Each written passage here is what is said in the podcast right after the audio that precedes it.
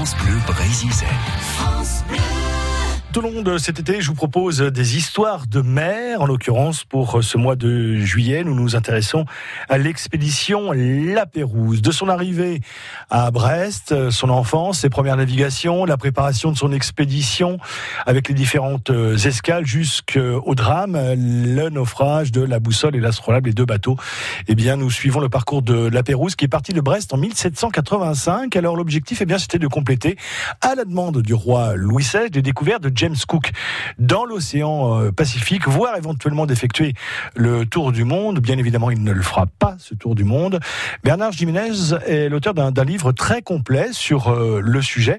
Et tout au long de cet été, eh bien, on vous présente les différentes euh, étapes jusqu'au naufrage donc des, deux bateaux. Alors aujourd'hui, on va s'intéresser au retour de Barthélemy, de Lesseps, qui était à bord de l'un des bateaux et qui donc rentre en France au cours de l'expédition pour tenir au courant le roi Louis XVI des découvertes qu'a effectuées jusqu'alors la Pérouse.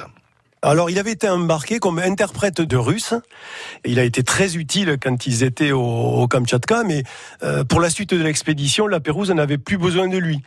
Il avait euh, à cette époque-là 21 ans. Et il avait 19 ans quand il a embarqué. Là, il avait 21 ans, donc il était très jeune. Mais euh, la Pérouse avait détecté ses qualités.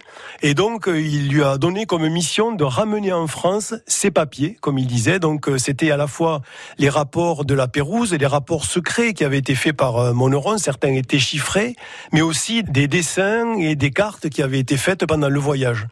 Donc, de Lesseps va partir fin septembre du Kamtchatka.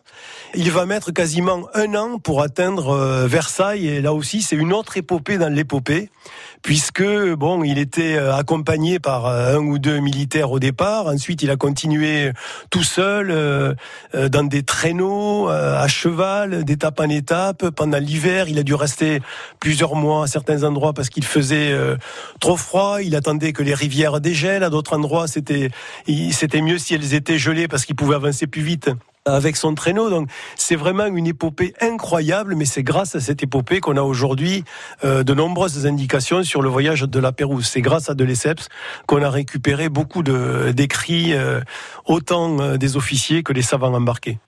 Bernard Jiménez, qui euh, est passionné d'histoire, de voyage, hein, il est parti à plusieurs reprises sur les traces de la Pérouse. Il a fait toutes les escales avec son épouse, d'ailleurs toutes les escales euh, où s'est arrêté euh, la Pérouse. Ils se sont arrêtés euh, sur place.